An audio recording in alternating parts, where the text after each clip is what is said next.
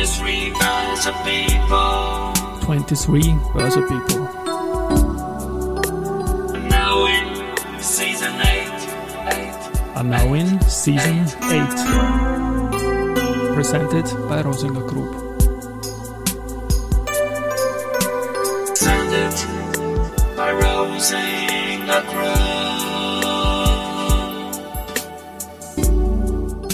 Ja, herzlich willkommen wieder zur Serie 23 Börse People. Und diese Season 8 der Werdegang und Personality Folgen ist presented by Rosinger Group.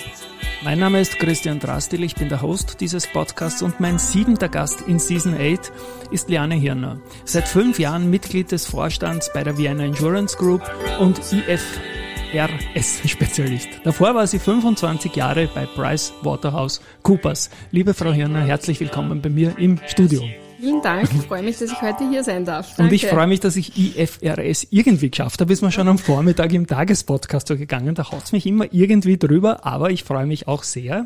Wir sind ja nicht wirklich Nachbarn, aber so zwei U-Bahn-Stationen am Donaukanal voneinander entfernt in Wien. Ringturm wie eine Insurance Group und mein bescheidenes Büro slash Studio hier. Karriere Werdegang Podcast. Als Grazerin hat sie in Graz begonnen und ich bitte um den Karrierestart in eigenen Worten mal bitte. Danke, ja. Also will schönen äh, Nachmittag auch und freue mich, dass ich hier sein darf. Ja, Karrierestart in Graz äh, ist äh, stimmt so. Ich habe in Graz studiert. Ich bin gebürtige Steirerin, komme aus der Weststeiermark eigentlich Mhm. Okay, ursprünglich. also, ja. dann schon in, der, in Graz in die Schule gegangen, habe BWL studiert und ähm, gegen Ende des Studiums ähm, habe ich mir überlegt, ich müsste dringend ins Ausland gehen Okay. äh, und wollte, wollte diesen Plan auch äh, ernsthaft verfolgen. Es war dann so, dass Österreich noch nicht bei der EU war und dass es eigentlich relativ schwierig war, im Ausland ein Praktikum zu bekommen. Aber das Leben hat äh, dann so mir die Möglichkeit eröffnet, eben zu PricewaterhouseCoopers Paris zu gehen. Mhm. Ja, nicht schlecht ausgesucht, glaube ich. Genau, Zweimal, ne? nach dem Studium. Ich habe da Mhm. einen schwierigen Auswahlprozess aber auch äh, machen müssen. denke ich mir.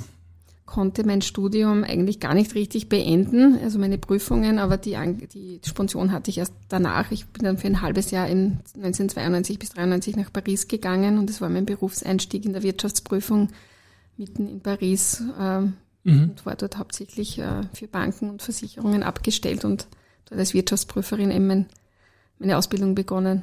Und das in sehr jungen Jahren, also Respekt, dass es so schnell eigentlich dann in, in diese Schiene gegangen ist, die eigentlich die ganze Karriere irgendwie geblieben ist. Dann nehme ich an, der LinkedIn ist meine Quelle, BWC in Österreich wohl dann 1993, oder? Genau, also ich bin dann von Paris, äh, habe ich sechs Monate, ich hätte auch dort bleiben können, aber Mhm. nachdem mein, mein jetziger Mann, damaliger Freund, kein Wort Französisch spricht, genau. bin ich dann wieder zurückgegangen und habe dann die Möglichkeit bekommen, in Wien bei Pricewaterhouse damals zu beginnen. Mhm. Ähm, nachdem ich ähm, diesen Job sehr gern gemacht habe, weil ich viele Unternehmen gesehen habe, alles sehr spannend war, äh, immer in tollen Teams auch sehr gut betreut wurde dort, äh, war das für mich eigentlich logisch, dass ich zurückgehe und äh, bei Pricewaterhouse beginne.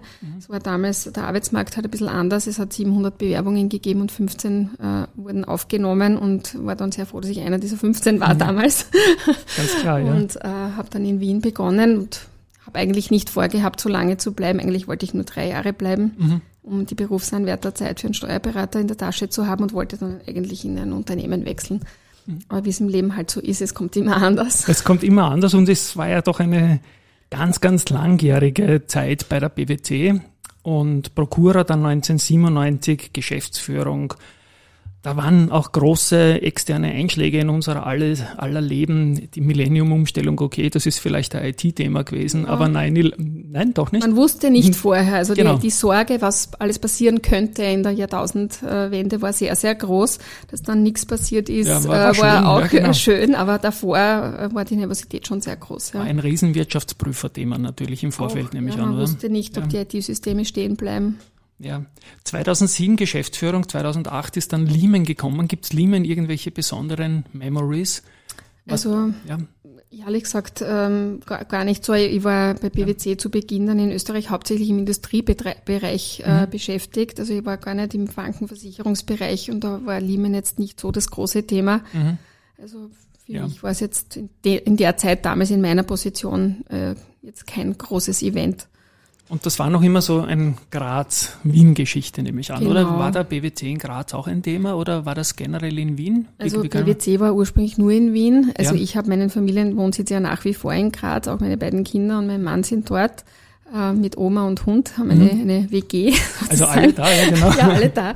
Und ich bin zwischen Wien und Graz gebändelt. Mhm. Äh, es gab in Graz kein Büro zu der Zeit. Und auch noch keine Podcasts. auch keine Da, kommt, da Podcasts. fehlt ja die Hälfte eigentlich beim Da fehlt- Autofahren. Ne? da Genau. fehlt sehr viel Ja, beim genau. Autofahren. Ja. Trotzdem habe ich die Zeit genützt und mein privates Leben organisiert im Auto. Ich Mhm. bin ja die, also drei Tage in der Woche im Schnitt vier Stunden im Auto gesessen. Spannend. Äh, aber man kann auch diese Zeit sinnvoll nützen. Mhm. Und ähm, bin halt zwischen Wien und Graz gebändelt, weil eben das ganze Familienumfeld so war, dass es äh, besser war, die Kinder im, oder den, das Zentrum in Graz zu behalten.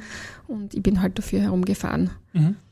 In den Zehnerjahren ist dann die Rolle des Partners oder der Part Partnerin, tut man da eigentlich gendern? Das Wort Partner Also Damals hat man nicht, nicht gegendert. Ja, ich möchte es nur richtig schon, machen. Ja. Ich würd- ich- ich- heute gendert man das, ja. Ich mag es richtig machen, bin immer nur in vielen Begriffen unsicher, so wie beim pa Partner, sagt man auch schon jetzt bei der Wirtschaftsprüfung, also Partnerin. Partnerin, genau. Wunderbar, dann, dann sagen wir natürlich Partnerin und dann sind schon diese großen Themen jetzt gekommen. Leiter, Leiter, Leiterin Versicherung, Versicherungsgeschäft.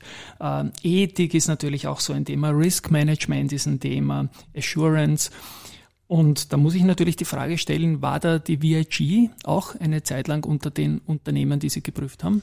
Ja, also es war so, ich habe ähm, meine Kinder bekommen 2003 und 2005 und war in der also ein paar Jahre auch in Teilzeit. Und in dieser Zeit äh, hat sich mein Fokus weg von der Industrie entwickelt Richtung Finanzbereich und dort verstärkt auf den Versicherungsbereich. Und ich habe meine Stunden halt alle halben Jahre um fünf erhöht und es ist irgendwie mit neuen Versicherungskunden einhergegangen Ja. und auch mit mit mit Gremienarbeiten, also in der Kammer der Wirtschaftsprüfer, wo ich sehr engagiert war, auch bis bis Brüssel in der Accountancy Europe, wo ich vertreten war. Und äh, in der, also ich bin seit dieser Zeit eigentlich hauptsächlich mit Versicherungen beschäftigt gewesen, also mit Prüfung und auch Beratung. Ähm, nebenbei ein bisschen Banken, auch Pensionskassen. Und ähm, das ist dann so geblieben. Mit meiner Stundenzahl sind die Klienten gewachsen und da war auch die VIG dabei. Ja. Bis 2012 war die Okay, VIG mein gut. Prüfungsklient. Ja. Ich wollte jetzt nämlich hin, weil irgendwie hat mich das alles Parallelitäten zum lieben Clemens Eiter von der POR, werde ich vielleicht verlinken dann auch.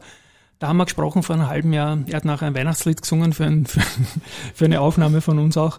Und er war ja bei der BDO und ist in den CFO-Job von der POR gewechselt und hatte ein Cooling Down. Das wird in dem Fall bei Ihnen nicht der Fall gewesen sein, glaube ich, weil es ja doch 2012 her war. Genau, also Ja. ich bin dann von 2012 hat die ähm, Vienna Insurance Group den Prüfer gewechselt Mhm. zur KPMG und die gleichzeitig hat die Unica zu PwC gewechselt. Das heißt, ich bin dann zur Unica gewechselt Mhm. Ja. und hatte dann bis zu meinem Eintritt bei der Vienna Insurance Group 2018 eigentlich fünf Jahre Pause zur VIG und damit ausreichend. Ja. Cooling off. Normalerweise wäre es zwei Jahre gewesen. Ich wollte nur ein bisschen Fachwissen einbringen. Mhm. Ja, Und, ja, und na, da das hat gibt's mich ganz strenge Regeln. Es hat mich das sehr interessiert, weil wirklich Clemens äh, ähnliche Themen und Skills auch mitbringt in, ein, in eine andere, für eine andere Branche halt natürlich auch. VIG war dann 2018 gleich Group und gleich Vorstand, glaube ich, oder? Ja, also ich bin, ähm, wie soll ich sagen, zu meiner eigenen Überraschung, muss ich ehrlich sagen, auch äh, gefragt worden, ob ich diesen, äh, mich interessieren wird für diesen Job. Meine, meine Entscheidungsfindung war relativ kurz, muss ich sagen.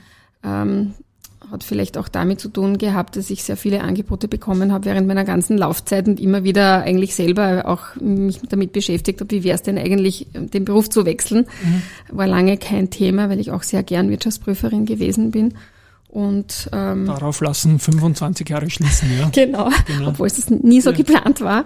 Ähm, und habe dann aber ja, mich doch entschieden, noch einmal was anderes zu machen. Es ist schon ein anderer Beruf auch und habe dann PwC eben nach 25 Jahren verlassen. Ja. CFRO, also wir sind da wieder aus heutiger Sicht bei den typischen Themen, die man halt so mitbringt, wenn man diesen Karriereverlauf hat. Das F für Finance, das R für Risk natürlich, gleichzeitig Verwaltungsrat in verschiedenen Landesgesellschaften der VIG. Bitte um ein paar eigene Worte zum Aufgabenbereich. Ich glaube, Investor Relations gehört ja auch dazu. Ja, also mein Aufgabenbereich ist stetig gewachsen, muss ja, ich sagen. Ich bin seit viel, ja? 2018 gekommen, genau. Dann hatte ich noch eine Übergangszeit mit meinem Vorgänger, den Herrn Dr. Simhandel, mhm. Ähm, die ich auch sehr geschätzt habe. Ähm, einfach, da konnte ich mich gut einarbeiten. Dann bin ich CFO geworden und zwei Jahre später CFRO, also auch Risikovorstand. Und seit 1. Juli habe ich dann auch noch das Aktuariat dazu bekommen, Controlling, Steuern ist sowieso mit Finanzen äh, verlinkt und auch Investors Relations. Mhm. Also ich habe ein wirklich sehr, sehr breites Aufgabengebiet und ähm, sehr, sehr spannend, äh, ist auch alles miteinander verwoben. Mhm. Also wir haben ja in der Versicherungswirtschaft sehr viele Metriken, nach denen wir arbeiten müssen. Also wir haben ähm, lokale Abschlüsse, wir haben einen IFRS-Konzernabschluss, wir haben eine Solvenzbilanz, wir kriegen jetzt ESG Reporting, ist, jetzt, ist auch bei mir mhm. im Finanzbereich angesiedelt. Also Wo sonst, oder? ja, also kann man auch ja. diskutieren, aber wie ja. gesagt, und, und alles hängt auch irgendwie zusammen. Ähm, und das ist eigentlich die große Herausforderung auch, dass, dass man einfach ähm, bei jeder Entscheidung, die man, die man fällt im Unternehmen, muss man einfach immer schauen, was macht es mit den Steuern, was macht es im lokalen Abschluss, was macht es in der Solvenzbilanz, welche Auswirkungen hat es im IFRS-Abschluss. Also es ist sehr, sehr breit. Mhm. Ich muss da jetzt noch kurz beim Thema Investor Relations bleiben und die Gelegenheit auch nützen, das Team von der Nina Higgertsberger Schwarz zu loben, weil was die Danke. da seit Jahren an konsequenter guter Arbeit tun, vor allem auch im Social Media Bereich, bemüht man sich da wirklich auch zu visualisieren und weg von den nackten Zahlen zu kommen und auch die Menschen zu zeigen und so weiter. Wie viele Roadshow-Tage, wie viele Investorentermine gibt es für einen Vorstand, für ein Vorstandsmitglied? Ja, grundsätzlich viele, muss viele, ich sagen. Also wir ja. kümmern uns auch sehr intensiv ja. um unsere Investoren, sind uns auch sehr wichtig, auch unsere Analysten. Und danke auch für das Lob an die Nina. Also ja, ich, ich, bin auch sehr glücklich mit ihr und ihrem Team. Wirklich, sie macht einen hervorragenden Job. Ähm, wir, teil, also wir teilen uns das ein bisschen auf, auch CEO, CFO, mhm. teilweise auch andere Vorstandskollegen, je nach zeitlicher Verfügbarkeit auch. Äh, es hat ein bisschen geschwankt, auch in der Covid-Zeit ist es eher ein bisschen weniger gewesen. Es sind auch viele Dinge jetzt virtuell, aber wir sind regelmäßig in, in Kontakt mit unseren ähm, Investoren. Ich kann jetzt die Tage ja. nicht auswendig sagen, aber es sind äh, gefühlt sehr viele. Mhm. Und es ist noch immer viel virtuell, nehme ich an, oder? Auch, ja. ja. Es geht aber schon viel physisch auch wieder und das ist auch wichtig, ja. Die physische Termine kann man nicht ersetzen. Das ist mhm. Sie haben zuerst IFRS erwähnt. Ich habe es auch in den Vorspann in meine Anmoderation äh, hineingezogen, wäre fast gestolpert. Bitte um eine kurze Erklärung zu IFRS. Ich nutze die Gelegenheit, Expertin dazu haben und den Begriff zu erklären zu lassen ja, für meine Hörerinnen und Hörer. Das sind International Financial Reporting and Accounting Standards. Mhm. Ähm, das heißt, äh, das UGB auf international, das sind mhm. Regeln, die ähm, in, also außerhalb der EU eigentlich entwickelt werden, die die mhm. EU mit, äh, mit übernimmt. Und alle größten börsennotierten Unternehmen müssen nach internationalen Accounting Standards bilanzieren, so auch die VIG. Und wir haben ähm, sehr große Veränderungen gerade momentan, weil äh, der IFRS 17, das ist mhm. der Standard, der die Bilanzierung von Versicherungsverträgen regelt, mhm. ähm, erstmalig jetzt anzuwenden ist 2023 und wir jetzt auch heuer erstmalig mit den neuen Zahlen an die Öffentlichkeit gehen auch der erste Halbjahresfinanzbericht jetzt mhm. ansteht. Ähm, das ist eine sehr, sehr große Veränderung. Das ist ein Projekt, das äh, fünf Jahre gedauert hat, mich auch sehr gefordert hat, wo wir 100 Millionen Euro investiert haben. Wow. Muss man sich auch einmal äh, auf der Zunge zergehen lassen, nur meine Bilanz machen zu können, weil es einfach ähm, sehr viele Investitionen in die IT auch mhm. Äh, erforderlich gemacht hat. Kurze Zwischenfrage. Ist das etwas, was man zum Teil dann über Automatisierungen, über verbesserte IT wieder irgendwie zurückverdienen kann, diese 100 Millionen? Also nicht, nicht ganz, aber teilweise? Man muss, also man, man muss. kann das gar nicht anders, ja, also man kann nicht, ah. man muss, also bei allen diesen Dingen so ähm, schwierig sie auch sind und herausfordernd, äh, muss man immer auch sehen, welchen Nutzen kann man daraus ziehen. Und man muss schon sagen, dass diese ganzen regulatorischen Änderungen natürlich immer auch einen gewissen Innovations- und Digitalisierungsschub mhm. mit sich bringen. Und das mhm. muss auch so sein, weil wir können nicht die Kosten duplizieren. Also ich muss mit der gleichen Mannschaft eigentlich weiterarbeiten, habe immer erhöhte Anforderungen. Das geht nur mit zusätzlicher Automatisierung. Mhm. Und KI sowieso ein Riesenthema. Ich denke, die Daten und die IT werden auch nicht ganz weit weg von ihren Ressorts sein, oder? Also wir, es ist so, ähm, wir haben bei uns im, in der VIG ein besonderes ähm, Modell, wie wir im Vorstand arbeiten. Wir haben ein sogenanntes Buddy-System. Also wir arbeiten zu zweit. So wie mir es vorstelle, Buddy. Wir arbeiten Ja, immer okay. im Team, genau. Und äh, mein Buddy ist der Herr Lana, das ist der Mhm. IT-Vorstand und das Okay. ist auch kein Zufall. Macht Sinn. Das heißt, alle wesentlichen Themen in meinem Bereich, auch in seinem Bereich, äh, stimmen wir uns sehr eng ab. Das hat sich sehr, sehr bewährt. Äh, auch die anderen Kollegen sind in Teams quasi organisiert und man, ist, äh, man hat immer jemanden, mit dem auch wesentliche Dinge vorbesprechen kann, vorabstimmen kann, bevor es dann in einer Vorstandssitzung zum Beispiel geht. Kann Also man wir auch mehrere Buddies haben, weil ich denke, der CFO passt ja auch gut zum CEO. Also normalerweise hat man sozusagen einen Buddy, ja. Das ist ähm, auch was die Länderbetreuung betrifft. Wir sind ja, wir steuern ja über Länder und jeder Vorstand, auch ich bin für Länder unmittelbar verantwortlich, hat man auch einen Buddy. Als CFO habe ich natürlich äh, mit, bin ich Buddy mit jedem, ja. Genau. Grundsätzlich. Also ich habe mit jedem, mit allen meinen Vorstandskollegen Überschneidungsthemen. Na, spannend, spannend, ja. Also das Englische ist ja immer nicht, nicht mit O, D, Y, sondern mit U, Doppeldora und Y gemeint, dieses Buddy. Genau. Und ja, schön, dass ihr das da habt bei der, bei Ja. der VIG. Und ich glaube überhaupt ein bisschen innovativ ist das Unternehmen immer gewesen, auch was die Führung betrifft. Und zwar innovativ im Sinne von, ja, ein bisschen sehr zukunftsaffin, ein bisschen Vorreiter auch beim ESG-Thema immer wieder gewesen und so weiter. Auch in der Veranlagung, was ja für einen Versicherer sehr wichtig ist. Das führt mich zur Frage, inwieweit sind die Veranlagung der Assets äh, auch Thema eines CFO-Jobs? Also Gar es nicht. ist, äh, wie soll ich sagen, Asset Management ist eigentlich beim Herrn Lana ursprünglich ver veranlagt. Äh, ähm, aber natürlich geht irgendwie kaum was am CFO oder auch beim Risikovorstand vorbei. Mhm. Ja. Also es ist alles, was Klar. im Unternehmen irgendwie passiert hat, ein Anknüpfungspunkt in dem Bereich. Und ich meine, wir haben 35 Milliarden Assets, die wir veranlagen. Mhm. Und auch da äh, haben wir eine sehr langfristige Strategie und natürlich äh, bin ich genauso davon betroffen, vor allem von bilanziellen Auswirkungen. Äh, aber wie gesagt, da habe ich auch meinen Buddy, Ja, genau. Ja. wo wir dann gemeinsam auch Dinge vorbereiten und besprechen. Ich werde jetzt all meinen Freunden erzählen, dass sie auch meine Buddies sind und das ist eine, eine einfach Genau. eine gute Sache, gefällt mir Ja. jetzt schon wieder. Und Zinsen gibt's ja wieder, was ja in der Veranlagung auch nicht ganz blöd ist, glaube ich. Ne? Ja, also wir haben in der Versicherung natürlich auch in der, unter der Niedrigzinsphase gelitten, ähm, vor allem im, äh, in den, wir haben ja garantierte Lebensversicherungsbestände, wo wir auch Zinsgarantien hatten ähm, und die man verdienen muss. Und in der Niedrigzinsphase ist es äh, natürlich herausfordernder gewesen. Deswegen war auch sehr stark der Fokus, dass man aus der Versicherungstechnik heraus entsprechende Ergebnisse auch erwirtschaftet und nicht sozusagen, äh, weil die, die Kapitalanlagenergebnisse einfach nicht so waren. Es ist natürlich jetzt einfacher mit den, mit den höheren Zinsen, gibt es wieder mehr Veranlagungsergebnis. Äh, Wir geben ja das als Versicherer zu einem großen Teil auch in Form von Gewinnbeteiligungen an die Versicherungsnehmer weiter. Also das behalten wir uns ja nicht ein. Ja, es gibt ja auch solche und solche Jahre. Ne? 2022 war ja fürchterlich am Rentenmarkt und Genau. jetzt stabilisiert es sich und bin gespannt, wann die FOMO kommt, wo man jetzt un unbedingt kaufen muss, weil es wieder nach unten gehen wird, wenn die Genau. EZB will. Aber darüber reden wir jetzt nicht. Es sind so viele Themen, die mich interessieren. Transfer Pricing zum Beispiel ist auch so ein Stichwort, das man bei Ihnen beim CV findet als Zuständigkeitsbereich. Genau, also das, dahinter verbirgt sich eigentlich die Steuerabteilung. Und die- ein Teil der Steuerabteilung ist das, äh, kümmert sich um das Thema Transfer Pricing.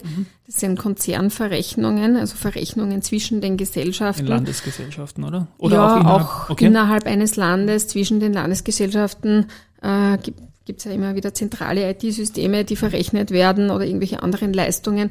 Und da geht es einfach darum, es gibt da OECD-Richtlinien, demzufolge solche Leistungen auch in, einer, in einem Konzern, natürlich muss das zu fremdüblichen Konditionen erfolgen, da gibt es genaue Vorgaben und dieses Team kümmert sich um diese Vorgaben und auch um die entsprechenden Dokumentationen dann äh, im Falle einer Steuerprüfung. Also das ist ein sehr aufwendiges äh, Thema. Ja, das nicht verwunderlich, dass das halt auch in dem großen Ressort gelandet ist, weil es halt irgendwie dazu passt und es hat auch nichts mit Preisen von Fußballerinnen und Fußballern zu tun, so ein Transfer Pricing. Ich darf Ganz noch genau. einen Begriff hinknallen. IOPA. Habe ich Ja. auch noch nicht gehört. Ist das europäisches, glaube ich, oder? Genau, also IOPA, IOPA, ist ähm, die, die europäische ähm, Versicherungsaufsichtsbehörde. Das ist sozusagen die FMA von Europa. Und ähm, die kümmert sich um die Versicherungen eben europaweit. Äh, und dort gibt es eine sogenannte Stakeholder-Gruppe. Das ist sowas wie ein Expertenbeirat. Da sitze ich auch drinnen seit Weil eh so viel Zeit ist, ne? ja, weil eh so viel Zeit ist. Genau. Und zwar als, als, als Fachexperte sozusagen, auch ein bisschen mit, meine, mit dem Osteuropa-Hintergrund der VIG, es sind da unterschiedlichste Vertreter von Versicherungsmaklern über Versicherungsnehmern, Unternehmen und immer wenn IOPA eine neue Regulatorik verlautbaren möchte oder plant, dann werden wir um unseren Input gefragt. Mhm. Das ist eigentlich eine sehr spannende Aufgabe dort äh, und ich ähm, wir geben auch äh, Feedback sozusagen zu äh, Entwürfen von neuen Regularien. Mhm. Ich darf im Zertifikatebereich mich sehr engagieren und da gibt es ja die EUSIPA und ich denke, die IOPA wird da was ähnliches sein. Und ich darf noch einen Begriff hinknallen, weil man ist ja nicht nur als Vorstandsmitglied Verwaltungsrat bei Landesgesellschaften, sondern ich habe auch noch was ganz Spannendes gefunden, ein Schweizer Unternehmen, Autoneum. Und da fand ich dann in der, im ersten Satz gleich Weltmarktführer, Akustik und so weiter. Und dann haben wir gedacht, hey, ich Musikfreak und dann geht's aber doch um was anderes. Und genau. worum geht's da bitte? Ja, also ich habe seit einiger Zeit, ich glaube es sind fast zweieinhalb Jahre jetzt, ein externes Verwaltungsratsmandat mhm. bei der Autoneum Holding AG in Winterthur, bin auch die erste Frau dort, mhm. äh, zwischen lauter Technikern. Und äh, das ist ein Konzern, der weltweit tätig ist und Weltmarktführer ist in der Wärme- und Akustiktechnik bei Kfz. Mhm. Also man beliefert dort äh, weltweit alle Automarken eigentlich. Mhm mit Rathausschalenverkleidungen, Unterbodenschutzschildern. Okay. Also ich bin mittlerweile ganz gut im Auto.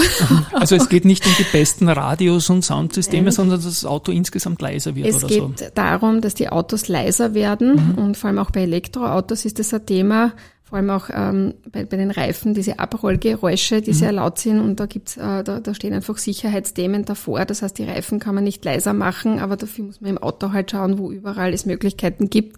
Und das sind halt Rathaus-Schalenverkleidungen. Äh, ähm, ja, spannend, dafür und, die, und dieses Unternehmen kommt aus der Textilindustrie, also das mhm. war ein Spin-off von einer Textilgruppe äh, mhm. und ähm, sehr, sehr spannend. Ja, also auch experimentiert mit Materialien und so weiter. Genau. Ist das genau. Auto auch nicht so weit weg. Ne? Und ich bin eben dort der Head of Audit Committee geworden mhm. jetzt, und kümmere mich um die Zahlen und um, den, um die Abschlüsse. Hochspannend, ist glaube ich auch börsennotiert. Das ist Unternehmen. auch börsennotiert, ja, genau, ist ein ganz ein cooles Unternehmen ja. und äh, äh, für mich äh, insofern sehr spannend, weil wir der größte Kfz-Versicherer mhm. in Osteuropa sind. Wir haben die meisten Autos versichert in der mhm. Region. Und also wir wieder die VIG natürlich die VIG, und nicht die Autonomie. Nein, nein, nein, die VIG, also genau. die VIG und die Autonomie ja. überhaupt keine okay. Verbindung. Ja, ja. Nein, nein. Äh, gar nichts. Äh, aber wir und einfach zu, in dem Mandat äh, kriege ich halt auch sehr viel mit, was sich mhm. in der Automobilindustrie tut ähm, nicht nur wie man wie Autos zusammen, also wie aus welchen Teilen Autos bestehen, sondern auch wie es der Automobilindustrie geht. Die haben auch sehr gelitten in der Covid-Zeit ja. und ist einfach ganz spannend, weil es auch für uns wichtig ist zu wissen, wie geht's mit der Mobilität weiter, Elektromobilität, wo, wo sind so die Märkte, ähm, mhm. auf ja was sind die nachgefragten Autos und man sieht halt sehr stark, dass die E-Mobilität äh, doch sehr stark wächst und damit müssen wir als Versicherer uns natürlich auseinandersetzen. Höchst, höchst, höchst spannend. Das Jahr selber sind wir weit über der Hälfte jetzt. Es soll eigentlich nicht gar nicht so tagesaktuell sein, aber die Unwetter waren schon ein Schock, nehme ich an, auch für einen Versicherer. Nicht nur das menschliche Leid, sondern hängt natürlich, spielt direkt rein ins Ergebnis, ohne jetzt Zahlen zu ja, also Unwetter, die Naturkatastrophen, äh, die sind ja allgegenwärtig. Ja. Ähm, wir hatten früher eher vielleicht auch mehr saisonale Effekte, ja. wie halt Schneedruck im Frühling mhm. und mal ein Hochwasser. Jetzt äh, habe ich das Gefühl, verteilt sich das immer stärker über das ganze Jahr. Mhm. Und wir verspüren das halt als Versicherer auch vor allem in der Rückversicherung, weil wir tragen ja nicht alle Risiken selber, sondern geben die auch weiter. Und die internationalen Rückversicherer, die ähm, sind natürlich den Naturkatastrophen auch stark ausgesetzt mhm. und schlägt sich dann halt auch äh, in eher tendenziell steigenden Rückversicherungskosten nieder. Aber insgesamt habe ich das Gefühl, der Konzern ist gut unterwegs, die Aktie ist absolut solide an der Wiener Börse, ATX-Mitglied, es läuft alles. Ich möchte gar nicht so sehr aufs Unternehmen eingehen. Es ist ein bisschen Karrierewerdegang. Was macht Spaß an dem Job, der durchaus ein bisschen umfangreich ist? Ich würde sagen alles, alles muss ich wirklich sagen. ja, okay. Ähm, und vor allem ähm, macht es deswegen auch so viel Spaß, weil ich ja sozusagen 25 Jahre viele alles eigentlich von der Pike auch auf gelernt habe, was ich jetzt äh, tue und weil ich einfach jetzt umsetzen kann. Davor als Wirtschaftsprüfer kommt man halt im Nachhinein und stellt ja. fest, ob was gut oder nicht so gut war. Jetzt ist man viel mehr in der Verantwortung und es ist einfach irrsinnig äh, schön, wenn man was gestalten kann. Und das kann ich und die Herausforderungen sind ausreichend und Themen gibt's auch genug und macht wahnsinnig viel Spaß, vor allem auch wie gesagt, ich habe ein tolles Fundament. Mhm. Das macht es für mich auch einfacher, weil man einfach, weil ich auf zu vielen Dingen auch selber eine Meinung haben kann oder Dinge auch einschätzen kann. Und das, ähm, das macht's, macht wirklich sehr viel Spaß. Was rät man jungen, was raten Sie jungen Leuten, die jetzt so vielleicht auch gerade mit einer Uni fertig sind und denken, Finanzbranche, ja, warum nicht? Was sind gescheite erste Steps? Ich denke, VRG ist Hiring, so wie fast alle, oder? Ja, also es sind viele, glaube ich, die, die Hi- Hiring oder Personalbedarf auch haben. Ich Ja, die einfach Ländergesellschaften nehme ich an. Ne? Auch. auch, ja. Äh, generell die Versicherungsbranche. Ich würde generell sagen, äh, wenn, wenn man ein Studium ab, man sollte einfach irgendwie eine Idee davon haben, welche Richtung einen interessiert. Und man, man soll einfach Dinge ausprobieren, man soll mutig sein ein bisschen, man soll in die Zukunft schauen, äh, man soll sich freuen, die, ich sage mal, die Welt ist groß und schön und sie wartet auf uns.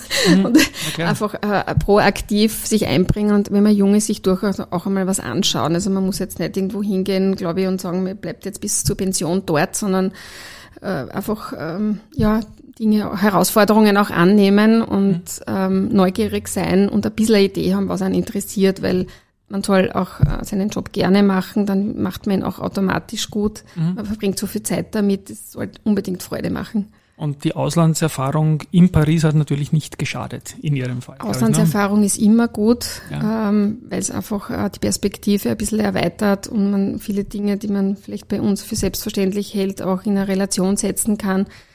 Also das ist, das ist nie schlecht, ja. Na wunderbar. Das sind gute Aussichten. Ich spiele meine Abspannmusik. Da kommt sie schon. Liebe Frau Hirn, vielen lieben Dank für den Besuch. Donaukanal aufwärts oder abwärts? Na, abwärts, aufwärts. Der Donaukanal fließt so, ist Donaukanal aufwärts, genau.